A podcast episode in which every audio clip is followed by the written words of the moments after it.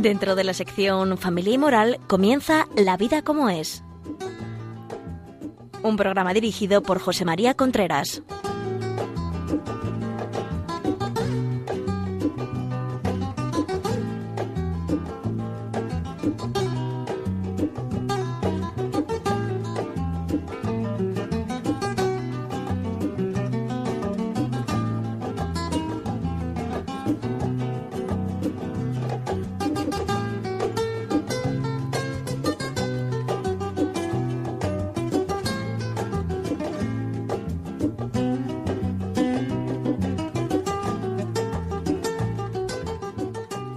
Amigos, aquí estamos nuevamente en La Vida como es, el programa que semanalmente llega a ustedes a través de Radio María. Les habla José María Contreras. Ya saben ustedes que en este programa hablamos de cosas relacionadas con la persona, con la familia, la sociedad, las relaciones de pareja, la educación de los hijos, etcétera, etcétera, etcétera. El programa anterior hablamos de el sentido de la vida, un tema absolutamente trascendente desde mi punto de vista para la felicidad humana. O sea, una persona que no viva el sentido de la vida, que no sepa para qué vive, es muy difícil que pueda ser feliz. Hablamos, generalizamos eh, sobre el sentido de la vida y dijimos que íbamos a grabar dos programas y, que íbamos a emitir dos programas. Y este segundo programa lo vamos a mm, hacer también sobre el sentido de la vida, pero enfocado de qué cosas dificultan el sentido de la vida del ser humano. ¿Qué cosas son las que dificultan el sentido de la vida? Tema importante, ¿verdad? Tema... Porque claro, hablábamos el otro día, el programa pasado, de que muchas veces no se sabe para qué se vive y que el sentido de la vida relacionado tiene que estar necesariamente relacionado con el amor, con el querer. Cuando no hay amor, cuando no hay querer, cuando no hay sentido de la vida relacionado con el amor y con el querer, todo son ambiciones, todo y todo se termina todo termina aburriendo. Porque o el hombre enfoca su vida al ser o la enfoca al tener. Cuanto, cuando el hombre enfoca su vida al tener, al final lo que viene es el aburrimiento, el desasosiego, el no merece la pena. Puede tardar tiempo en llegar, pero al final eso es lo que cuando, eso es lo que lo que queda de fondo.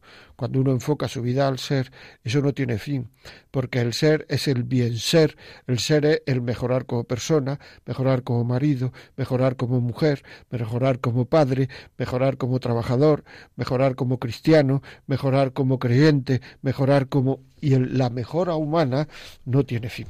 Entonces, una de las y, decíamos el otro día que el gran core, el tema donde estaba, donde se basaba el no perder el sentido de la vida, era en la formación. O sea, una persona que, que, que, que se forme puede cometer muchas tonterías, pero al final, antes o después, antes o después, vuelve. ¿Por qué? Porque la formación lo que hace es que cuando uno se equivoca, se levanta. El cambio, el que no se está formando, se equivoca y se queda en el barro. Se queda en el barro. Así de claro. En cambio, el que se forma puede equivocarse, pero termina levantándose. Una de las cosas que hacen que, que el sentido de la vida se pierda es que no sepamos que estos amores, que estos, que estos tres amores que decíamos que, que, forman el sentido de la vida, porque son los amores en los cuales puede perder el ser humano, los puede perder el ser humano, que son el amor de Dios, el amor a la pareja, el amor al trabajo. Yo me he encontrado mucha gente, por ejemplo, en relación de pareja, mucha gente mayor, que cuando llega a esa edad, una edad ya mayor, que te dice es que si yo no me hubiera casado con la misma, con él mismo, si me, si me casase ahora. Eso es una falta de madurez. El no me hubiera casado con él o con ella. Es una buena forma también de saber si uno está peleando, luchando por querer, por amar. por cumplir el sentido de su vida. El sentido de su vida de una persona casada, si no pasa por el corazón del otro, de la otra, está errando. Así de claro lo digo. Es un sentido equivocado. Y hay mucha gente que te dice eso. ¿Por qué te dice eso? Porque en el fondo los defectos que tiene el otro no le gustan. Porque piensa que hubiera estado mejor con una persona sin esos defectos. Claro, en una relación de pareja, defecto es todo aquello que molesta. O sea, así de claro, aunque sean virtudes en el otro. Lo digo muchas veces porque una vez me extrañó, ¿no? Porque me vino una persona y me dijo, es que me molesta mucho que mi mujer sea tan puntual y eso me saca de quicio. O que yo le dije, bueno, pero eso no es un defecto. Y bueno, pues a mí me fastidia, ya, claro. Es que todo lo que fastidia del otro, aunque sean virtudes, lo consideramos como defectos. Y eso es lo que pasa. Entonces, cuando una persona dice no hubiera casado con él o con ella, lo que está diciendo es que los defectos de esta persona no me gustan. Y hay que tener en cuenta que en el mundo solo existen personas reales. Y esas tienen defectos. Y los defectos, como acabo de decir, en una relación de pareja es todo lo que a mí me molesta. No hay nadie en el mundo que no tenga defectos. Y con otra persona, pues también te molestarían esos defectos. Con lo cual, lo que ocurre es que lo que estás diciendo es que el centro de una relación soy yo y todo lo que no se adapte a mi gusto, a mis deseos, en el momento en que yo tengo esos gustos y esos deseos, no me interesa. Con lo cual, esas personas que dicen eso, generalmente son personas que están manifestando una falta de madurez tremenda. En relación a Dios también es lo mismo, en el sentido de que o uno quiere a Dios porque le dé la gana, o uno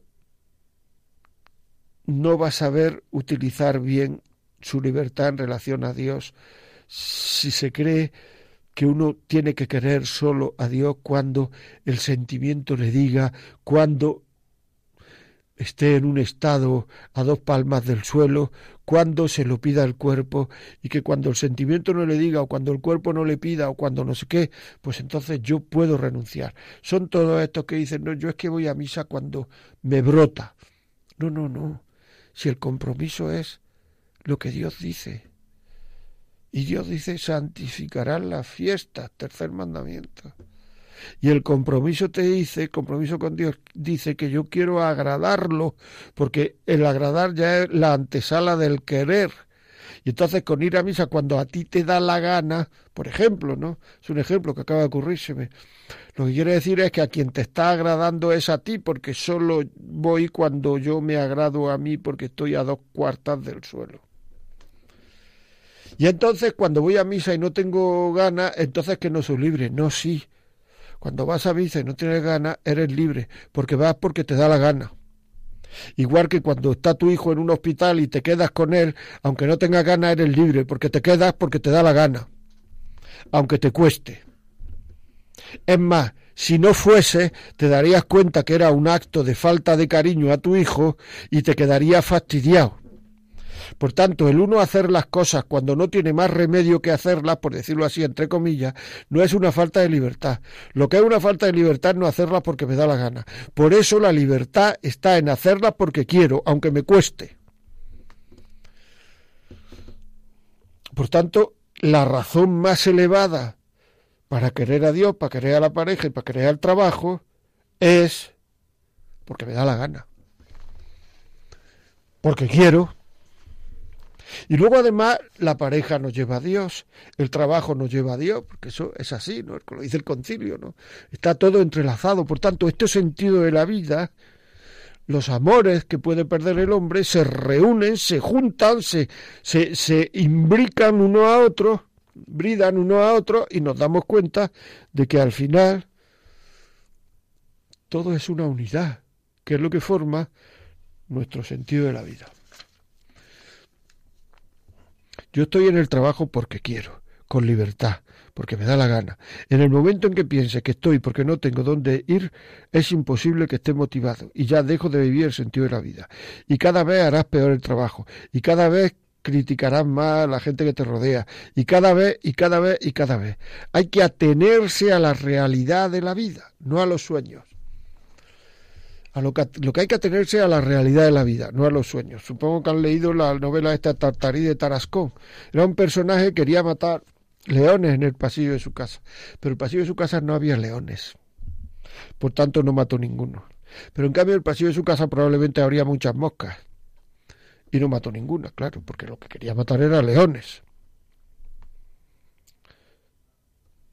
Estar en la realidad, atenerse a la realidad de cada día, no a los sueños. La excelencia de una persona está en lo cotidiano, Hay un cuento de Somerset Maugham que se llama El Sacristán, que probablemente ustedes conocerán.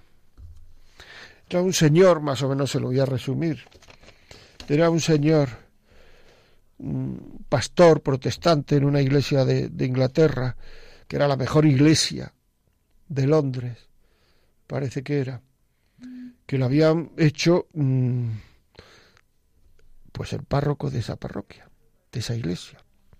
Entonces le dijo al sacristán, mire usted, vamos a terminar haciendo la mejor parroquia de la zona, con diferencia.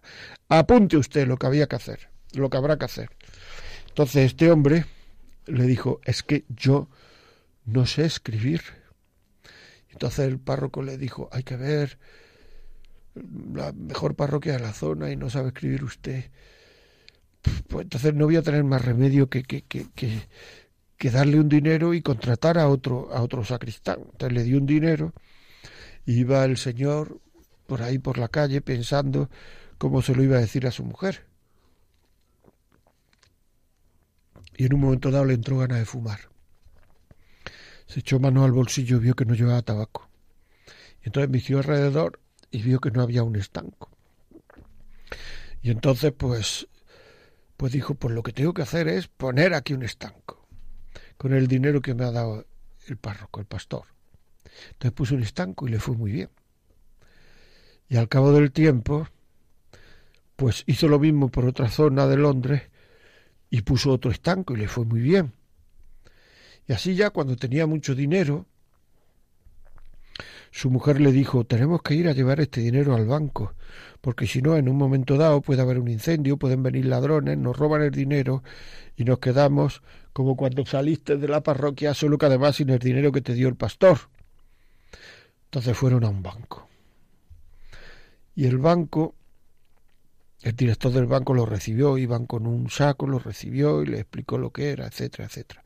Entonces el director veía allí bastante negocio, veía que pues, le daremos todas las semanas de rédito este dinero, todos los meses, en fin, este dinero y tal, y usted dígame cómo se llama, que yo le, le relleno este, este formulario y tal, le rellena todo y tal, le dice cómo se llama, dónde vive, etcétera, tal, tal, le deja el dinero, y al final le dice el, el director del banco, firme usted aquí entonces le dice este señor, mire usted, es que yo no sé escribir. Y entonces dice el director del banco, ¿cómo? ¿Dónde hubiera usted llegado si supiera escribir? Y entonces el sacristán dijo, ¿yo? ¿Dónde hubiera llegado? A sacristán. Pues eso es lo que nos pasa. Que muchas veces decimos con otro trabajo, con otra mujer, con otros hijos, con otro marido, con otra edad, en otro sitio, en otra ciudad, con otros, con otro, con otro. Yo hubiera sido sacristán. Hay que responderse, tú hubieras sido sacristán. Claro, porque es que todo eso es un sueño. Porque lo que hay que hacer es el día a día sea, el sentido de nuestra vida se concreta en el día a día, en el momento en que empecemos a soñar y a tener sueños y a creer que tenemos que... Nos, hemos, nos volvemos locos, no llegamos a nada. Con el sentido de la vida tiene que ver con, con el amor. El sentido de la vida es una respuesta a la pregunta yo qué, a quién tengo que querer, yo qué tengo que querer, yo en qué voy a emplear el tiempo de mi vida. Porque la vida está hecha de tiempo. Y el tiempo es una cosa externa a la, a, la, sensibilidad humana. El tiempo pasa por fuera de nosotros. Nosotros estamos siempre con nosotros mismos, pero el tiempo pasa por fuera. Y llega un momento en el cual el tiempo se acaba, aunque nosotros estemos sanísimos. No, si yo puedo estar sanísimo, como decía un directivo el otro día. Decía, no, si esto puede tener mucho futuro, decía, pero el que no tiene futuro soy yo es una buena reflexión, pero no porque estuviera enfermo, sino porque llega un momento en que el tiempo se acaba. Por eso Pau Casal, el famoso violonchelista, decía que vivir es estar todavía a tiempo. Y todavía nosotros estamos a tiempo de sentir, de vivir el sentido de nuestra vida. ¿Para qué vivo? Eso es como una llamada que tiene el hombre una llamada que hay que oír, que no puede uno engañarse a sí mismo, que hay que decir, ¿yo para qué vivo? ¿Yo tengo una respuesta a la pregunta ¿yo para qué vivo? Después uno podrá aceptar o no aceptar ese sentido de la vida, que es el vocare, llamada, la vocación, llamada vocación. ¿Sí o no? Interviene la voluntad. Pues sí lo acepto o no lo acepto. Pero si lo acepto, lo acepto para vivir algo. Por decirlo así, una misión en la vida. Yo, ¿usted para qué vive? La pregunta de Víctor Frank. ¿Y por qué no se dedica a eso en cuerpo y alma? Eso para lo cual usted vive. ¿Por qué no se dedica en cuerpo y alma? Pues entonces, una vez que hemos tenido esa llamada, digamos, yo, ¿qué, ¿para qué vivo? La respuesta es decir, pues sí quiero vivir eso para lo cual yo he nacido, lo que tenemos que hacer es vivirlo, aunque cueste, aunque muchas veces no se vea, aunque muchas veces, eh, eh, digamos, no, no acompañe la sensibilidad humana, aunque muchas veces, aunque muchas veces, aunque muchas veces vivirlo, vivirlo. Y ahí es donde actúa la libertad, ahí es donde la libertad se emplea. Es decir, si esta es la misión, esto es lo que yo tengo que hacer en la vida, esto es para lo que yo he nacido, decía Víctor Frank, había dedicado 40 años de su vida a intentar hacer descubrir a las personas que iban a su consulta, que le rodeaban, el por qué, para qué vivía. Y él en tus últimas investigaciones decía que el 40% de los europeos y el 60% de los americanos no saben para qué viven. Si no saben para qué viven, es muy difícil que se dediquen el cuerpo y alma a algo relacionado con el amor, con el ser, con el mejorar. Y entonces lo que ocurre es que se dedican al tener, tener, tener, tener, tener, muchas veces sin saber para qué. Pero así es, así es. Así es. entonces tenemos que saber que esto relacionado, como decía la, dije en el programa anterior, las investigaciones de Herbert, ¿no? lo relacionado con el sentido de la vida tiene que ver siempre con el amor. Entonces el amor, como dije también en el programa anterior, es un trípode de sentimiento, inteligencia y voluntad. No de sensiblería, no de mariposa en el estómago, de sentimiento profundo, Claro, es que es un tema, es un tema importante, ¿no? Claro, cuando mm, cuando una persona no se le da formación, no, no se le alimenta, pues es que entonces la voluntad, la libertad, solo procede del sentimiento solo procede del sentimiento. Entonces hará lo que le pide el cuerpo. Lo que le pide el cuerpo. Porque no hay argumentos. Y los argumentos vienen por la formación. Y la formación tiene que ver con conocer estos temas en profundidad. Es decir, actualmente, por ejemplo, en el tema de la, de la sexualidad, que se está hablando muchísimo ahora, hay mucha información sexual, pero la información a lo que lleva es al consumismo. La información es el principio del marketing, lleva al consumismo. una verdadera formación sexual tendría, agruparía la información y la formación. Y la formación, formación amplia, a lo que me lleva es a saber las consecuencias de mis actos en mí, en los demás, ahora y en el futuro.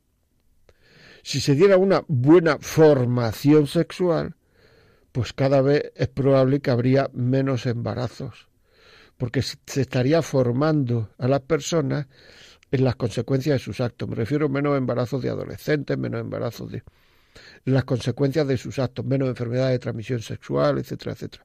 Si solo lo que se hace solo es informar, pues entonces estamos ayudando a consumir. Tanto a nuestros hijos tenemos que darle una verdadera formación sexual. Me he basado en la sexualidad como en otros miles de ejemplos que podría poner de formación. Pues entonces cuando, si no tiene formación y es solo información, la información lo único que hace es pues eso lleva a consumir. Entonces, eh, la voluntad cómo actúa, eh, sentimiento, me apetece, eh, formación no hay, información, las cosas se hacen así y asado, y entonces pues la voluntad dice, ¿qué, qué información hay? ¿Cómo se hacen las cosas? Y, y me apetece, pues lo hago. Claro, si ya hay formación y dice, las consecuencias en ti de esto serían esta, esta y esta. Consecuencias en los demás de esto sería esta y esta y esta. La decisión que yo tengo que tomar es una decisión muchísimo más, eh, digamos, más cerca de la verdad. ¿Por qué? Porque hay mucha más formación. ¿Estoy explicando? Porque la voluntad o se, se, eh, el actuar humano, la voluntad necesita un alimento. O a ese alimento se llega por la inteligencia, o se llega por los sentidos, o se llega por los dos. Si solo se llega por los sentidos, ocurre que hacemos lo que nos pide el cuerpo. Y se llega por la inteligencia, ya pues podemos hacer muchísimas más más cosas, ¿no? Podemos, digamos, no solamente lo que nos pide el cuerpo, sino que la decisión que tomamos puede ser más correcta y más exacta. Muy bien, vamos a dar un pequeño descanso porque nos estamos metiendo en muchas filosofías. Vamos a, a descansar un poquito y dentro de, cuando termine esta canción, volvemos otra vez. Amigos, hasta dentro un momento.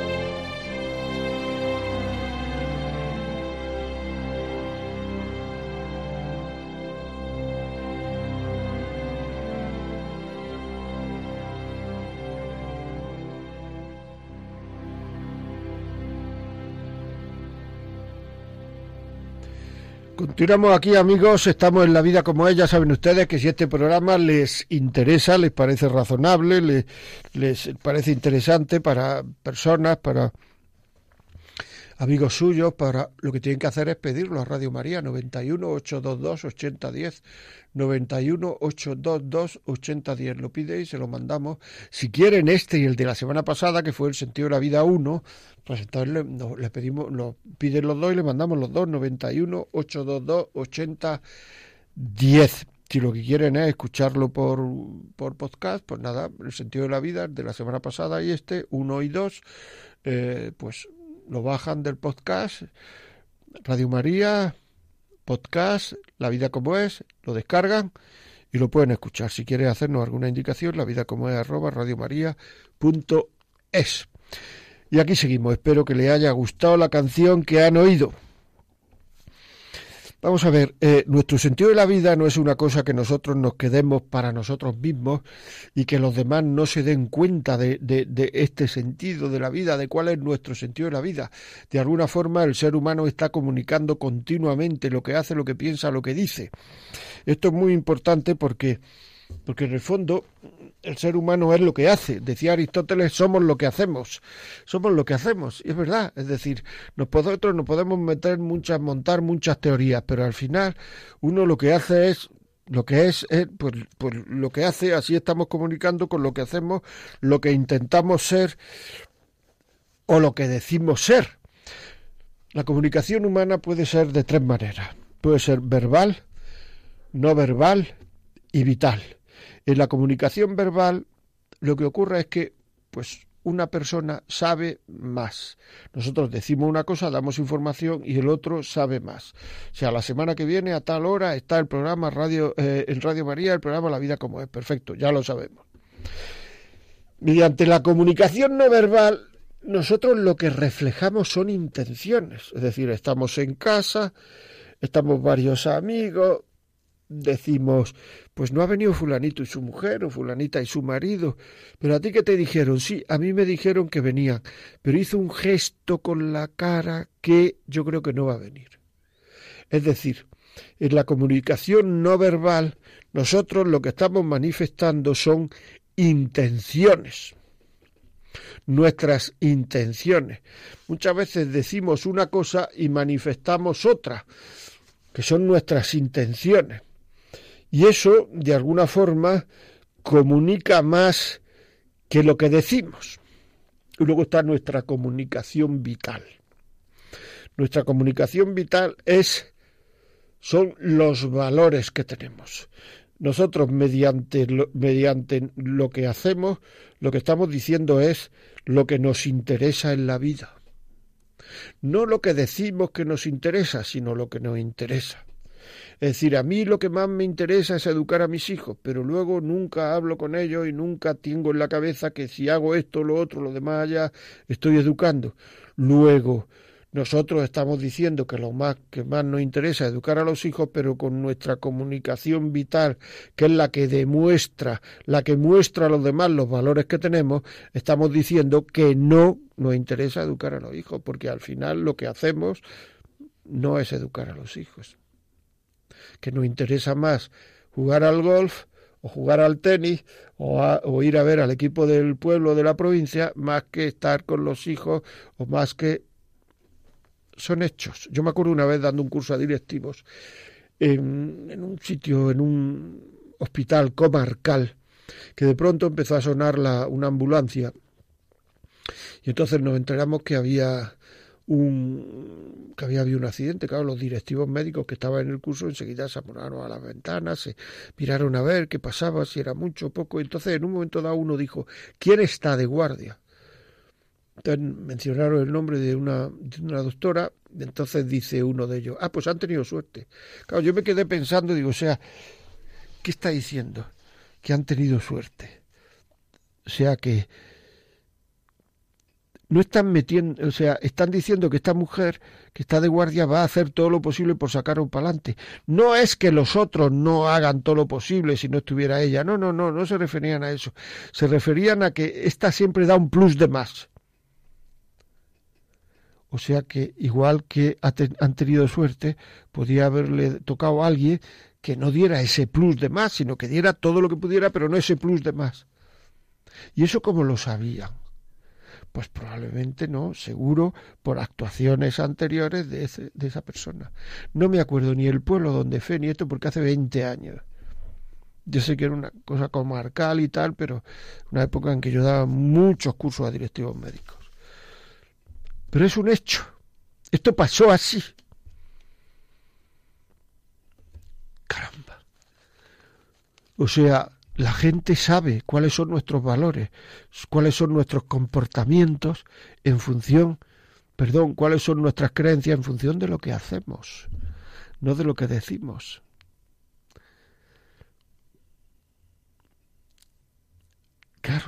Y eso, ese comportamiento genera una gran confianza en los demás,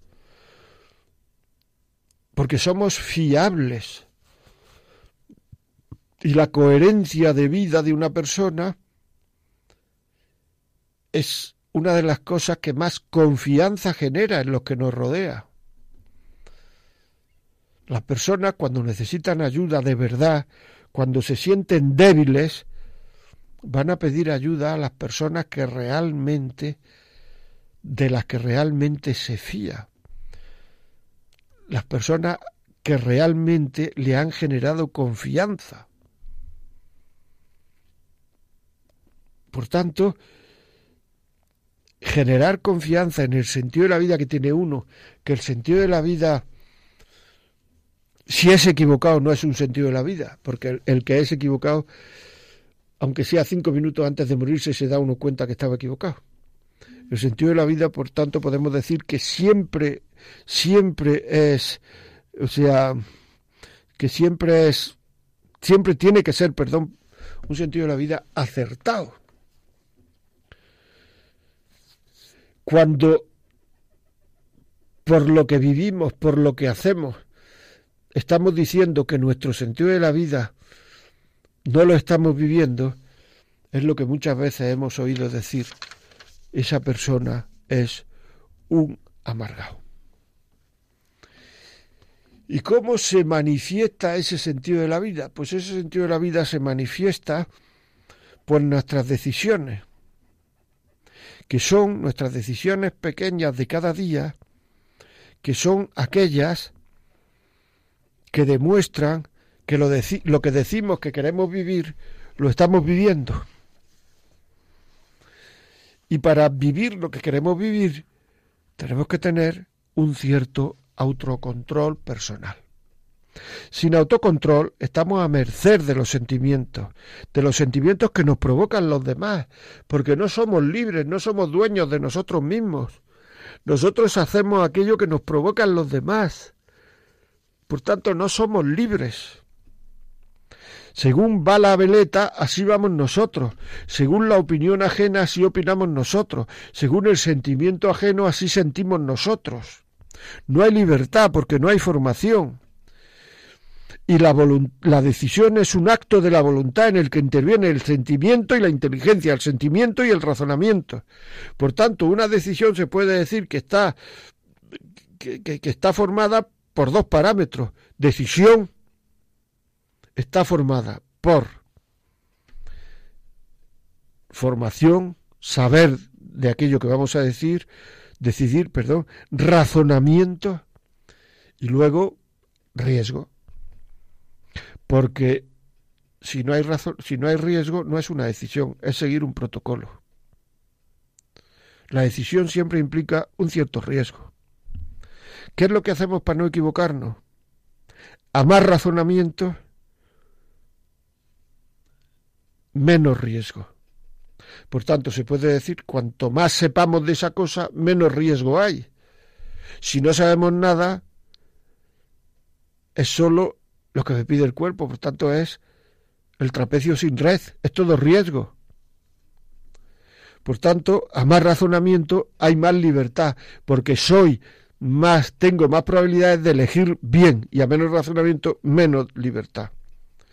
¿Por qué?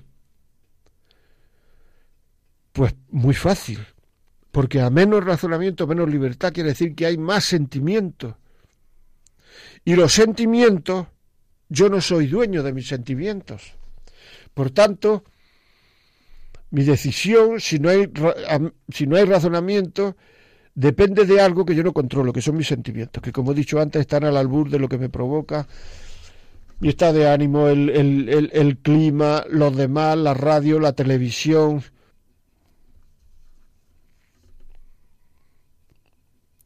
Por tanto, es muy importante ser libre y tener autocontrol. La libertad nos lleva al autocontrol. ¿Qué es el autocontrol? El autocontrol sencillamente es aquello, es hacer lo que queremos hacer.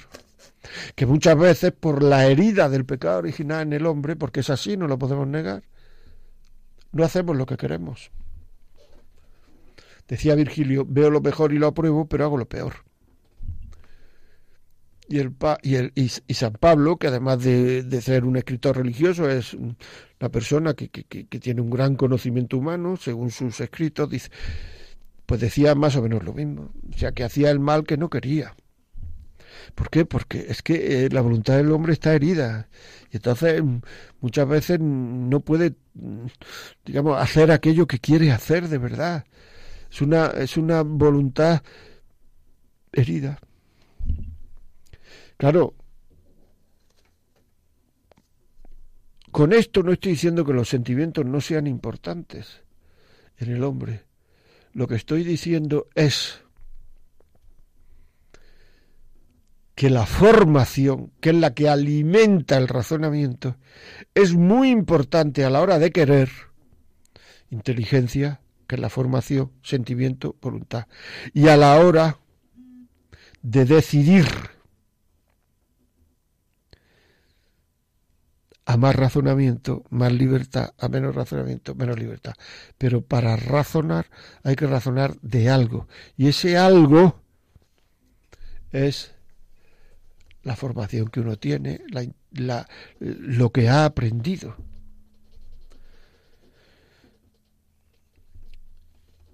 Esto es muy vital, por decirlo así, porque se da uno cuenta de que las mayores infidelidades que hay en la sociedad a nuestro sentido de la vida, que nuestro sentido de la vida está compuesto por nuestro, es fundamentalmente nuestros amores, que son nuestros compromisos.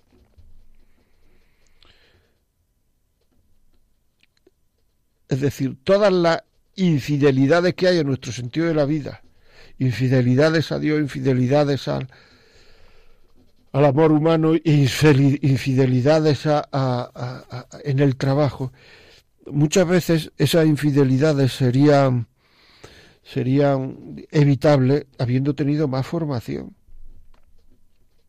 No puedo ir contra mis sentimientos, me dice mucha gente, cuando no quiere, eh, digamos, seguir el sentido de su vida, cuando no quiere eh, ser fiel cuando las cosas cuestan me he enamorado, esa es ya la razón eterna, la razón super, me he enamorado. ¿Y qué? Probablemente si, si hubieras tenido, mm, digamos, formación, probablemente, a lo mejor hubieras evitado ese enamoramiento. No se puede comer todos los días con quien me puede quitar el sentido de mi vida. No se puede llevar al trabajo todos los días a quien me puede quitar el sentido de mi vida. No se puede viajar todos los días que me puede quitar el sentido de mi vida. No se puede ir a casa de quien me puede quitar el sentido de mi vida. Y después cuando veo y, o intuyo o vislumbro que puede pasar algo, enseguida ir a la persona que nos puede ayudar y decir, me pasa esto. Pero no, cuando vislumbramos que nos puede pasar algo, precisamente por nuestra falta de formación, no queremos ir a nadie y además pues nos encontramos a gusto en esa especie de camino que nos lleva a la nada.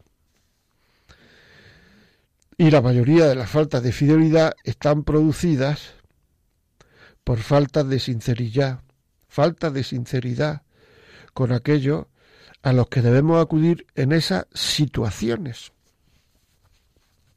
en esas situaciones. Es así. Luego, la sinceridad tiene que ser previa, porque luego a posteriori ya todo el mundo sabe lo que ha pasado. Pero si antes, previamente, uno es sincero, ahí tenemos los ejemplos, por ejemplo, de Madame Bovary, una mujer que quiere ser feliz en el amor, etcétera, etcétera, a base de ser infiel. Se termina suicidando. Ana Canerina, habréis leído todos, Tolstoy. Una mujer quiere ser feliz a base de ser infiel, se tira al tren, se suicida también. Pepita Jiménez, luego el autor, Pepita Jiménez es la historia de un seminarista, de un sacerdote, no me acuerdo, que al final es infiel porque no ha puesto camino. El autor lo arregla diciendo que es que no tenía vocación al final, pero se está metiendo en un follón continuadamente con una falta de prudencia tremenda. La prudencia también se educa, la prudencia también se forma. Es un tema que es que tiene solución la infidelidad, la rotura, infidelidad me refiero a la rotura al sentido de la vida. Una de ellas pedir ayuda, a mí me pasa esto, esto, esto, esto, y no estoy educando a mis hijos. Contar lo que pasa, hablar, previa, hablar previamente, procurar seguir lo que nos dicen, absolutamente con libertad, pero seguirlo. cuando se llega a situaciones donde nos jugamos el sentido de la vida, esas situaciones son solucionables. Lo que pasa es que eh, es que mm, muchas veces no queremos solucionarlas, seamos sinceros, porque esa especie de, de aleteo en el estómago, de mariposeo en el estómago incipiente, nos parece agradable, pero nos estamos metiendo por el camino de la, de la infidelidad, estamos rompiendo el sentido de nuestra vida. Es así. Y la solución al sentido de la vida, la rotura del sentido de la vida es formación, formación, formación, formación. Y cuando la formación falta, muchas veces se da la vida por un momento de emoción. Te está dando la vida por un momento de emoción. No. Por tanto, sinceridad con los demás y con uno mismo. No, no tener miedo a ser duro uno con uno mismo, a decirse las cosas como son, no como nos gustaría que fuera, a pedir ayuda antes. El el, el, hombre, el ser humano, tiene como dos instintos de conservación. Uno físico, por lo cual uno hace en momentos de apuro todos los movimientos necesarios para salvarse uno. A lo mejor esos movimientos hacen que, que, que, a lo mejor no se salven otros, pero uno en ese momento eh, lo hace por, por, porque así está hecho el hombre. Luego hay un sentido de conservación interno que son dos, la vergüenza y el sentimiento de culpa. Cuando nosotros empezamos a meternos por caminos de infidelidad que pueden cargarse el sentido de nuestra vida, empezamos a tener sentido de culpa. Si no le hacemos caso al sentido de culpa, al final lo que ocurre es que este, el sentido de culpa, sigue la ley de los rendimientos decrecientes esta ley que dice que cuando yo como un día un, pastel fenomenal me gusta mucho, si lo como dos días, tres días, cuatro días, pero llega un momento en que si como muchos días pastel, pues llega un momento en que dice, quiero otra cosa, ya no quiero todos los días este pastel. Pues igual, sentido de culpa, cuando empiezo a hacer lo que no debo, me culpa mucho. Y eso no es un sentimiento religioso, eso es un sentimiento humano. Lo tienen todos los hombres. No hay ningún hombre que no tenga sentido de culpa, afortunadamente, y los que lo hay están enfermos. Se dicen que un sádico en una persona que carece del sentido de culpa. Luego, carece de la normalidad. Pero claro, a base de hacer, de hacer, de hacer, el sentido de culpa va disminuyendo y llega un momento en que ya estamos metidos en el camino de la infidelidad y nuestro sentido de culpa no nos dice nada. ¿Se entiende? Es un tema que tenemos que tener cuidado porque en este camino hacia el desamor hay un punto de inflexión. Y ese punto de inflexión, si no lo captamos, nos llevará a la rutina, a la tibieza y al final uno se hará la gran pregunta que a mí algunas veces me la han preguntado. ¿Y yo por qué tengo que ser fiel? Y esa pregunta no te la tiene que contestar nadie, te la tienes que contestar tú. Tú sabrás por qué tienes que ser fiel, porque es el sentido de tu vida. Por tanto, yo, yo, yo amigos, os, os, vamos, os pido por favor que no dejéis escapar el sentido de vuestra vida, que es el único, el único, el único que os, os llevará a la felicidad humana. Muy bien. Y la felicidad, que tiene mucho que ver, como, estoy, que, como estoy, estoy diciendo, con el sentido de la vida, no tiene que ver con el bienestar, porque a base de tener mucho no se llega a la felicidad, se llega al bienestar. La felicidad tiene que ver, con el bien ser. La felicidad tiene que ver con los actos voluntarios del hombre, no con los involuntarios, sino con los voluntarios, con los que se llaman actos humanos. Actos voluntarios del hombre, con eso tiene que ver la felicidad. En el momento en que nos creamos que la felicidad tiene que ver con, con, con tener, llegaremos al desencanto otra vez, porque por mucho tener, no se llega al bien ser, sino se llega al bienestar. Y la felicidad tiene que ver con el bien ser. Y así puede haber dolor, falta de bienestar, pero si uno va viviendo el sentido de su vida, aquello para lo cual uno ha nacido, pues llega un momento en el cual llega un momento en el cual uno se dará cuenta que su vida tiene contenido, sentido, que hay cosas que sólo podía hacer uno. Que uno está haciendo aquello y ha amado, aquellas personas ha amado a quien tenía que amar en la vida. Y además la felicidad siempre se puede actualizar en el ser humano, porque tiene que ver con el bien ser, y el bien ser siempre se puede actualizar. ¿Cómo se actualiza la felicidad siempre? Pidiendo perdón a quien debemos pedir perdón. Así de claro. ¿Que no nos aceptan el perdón? Bueno, ¿qué vamos a hacer? Yo no puedo cambiar el pasado, yo lo que puedo hacer ahora es pedir perdón. Los hombres puede que no te lo acepten en algunas ocasiones, Dios te lo va a aceptar siempre. Pidiendo perdón a quien se debe de una manera sincera, está poniendo a uno a cero el reloj de la felicidad y puede empezar a subir y a ser feliz. Uno. Por lo tanto, hasta aquí hemos llegado. Si no ha acabado el tiempo, amigos, eh, ya saben ustedes que si este programa, Sentido de la Vida 2 y el programa anterior, quieren ustedes eh, tenerlos, pues llamen a Radio María al teléfono 91 822 8010 y se los mandamos en un DVD, en un CD, en fin, lo que, lo que un MP3, lo que por otra parte, si quieren escucharlo, a partir de ya el, el sentido de la vida 1 está en podcast colgado, van y, lo cuelgan mm, y lo, y, los, y lo descargan y lo pueden escuchar. El título del podcast se ve en el ordenador o se ve en el móvil o la tableta en modo ordenador.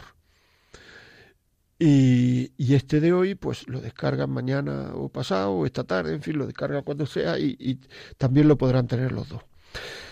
Si quieren decirnos algo, la vida como es arroba radiomaria.es. Amigos, hasta la semana que viene, un saludo.